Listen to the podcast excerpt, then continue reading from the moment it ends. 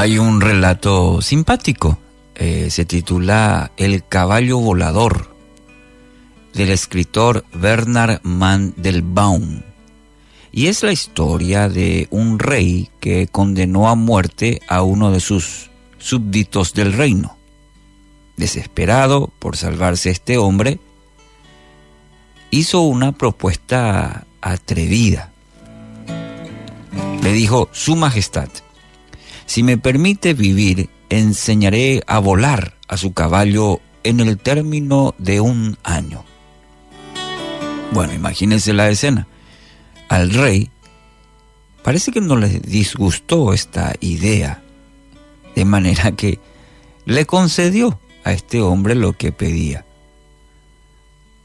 Cuando los amigos del condenado a muerte le preguntaron por qué había prometido semejante barbaridad. La respuesta de este hombre fue, bueno, durante un año pueden suceder muchas cosas. El rey puede morir, o yo mismo puedo morir, quizás el caballo muera, no sé, en un año hasta un caballo puede aprender a volar.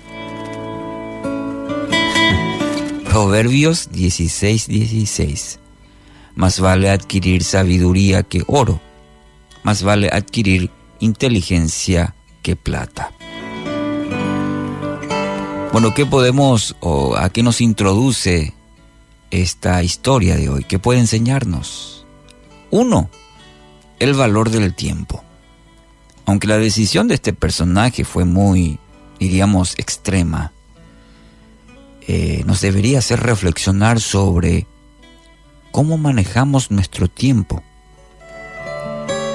Para este hombre muchas cosas podrían suceder en un año. Bueno, menos que el caballo pudiera volar, ¿no es cierto?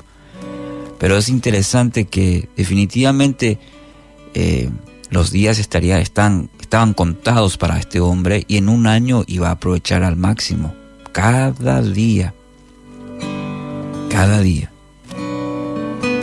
definitivamente lo iba a vivir al máximo, sabiendo que, bueno, su decisión en este caso de que un caballo pudiera volar es definitivamente imposible. Entonces, como él mismo lo mencionó, muchas cosas pueden suceder en un año. Cada amanecer representaría su máximo deseo de aprovecharlo. Entonces, con esta ilustración, hacernos reflexionar, pensar en nuestra vida, cómo la estamos invirtiendo. No espere a tener limitaciones drásticas para saber vivir cada momento que Dios le concede. El hoy es el único tiempo que tenemos. Ayer ya se fue, mañana no sabemos si vendrá como dice esa canción, el hoy es lo que tenemos, lo que Dios nos concede. Miramos y exageramos con el ayer y el mañana, olvidando que lo mejor que tenemos es el hoy. Por eso el título estaba de esta reflexión, el día más importante de mi vida, porque mucha gente anda pensando bueno, cuando llegue fin de mes y cobre, cuando llegue mi aniversario, cuando llegue mi cumpleaños, posponiendo, hipotecando el hoy, y nos olvidamos que Dios nos concede el hoy, el día para vivir, y que es el mejor día de nuestra vida, es el hoy. Se te concedió hoy el hoy, Dios, aliento de vida, te fue dado por el Creador. Entonces, el capital más importante que tenemos es el hoy. Dice una, un pensamiento de esta manera. Hoy es el día más importante de mi vida.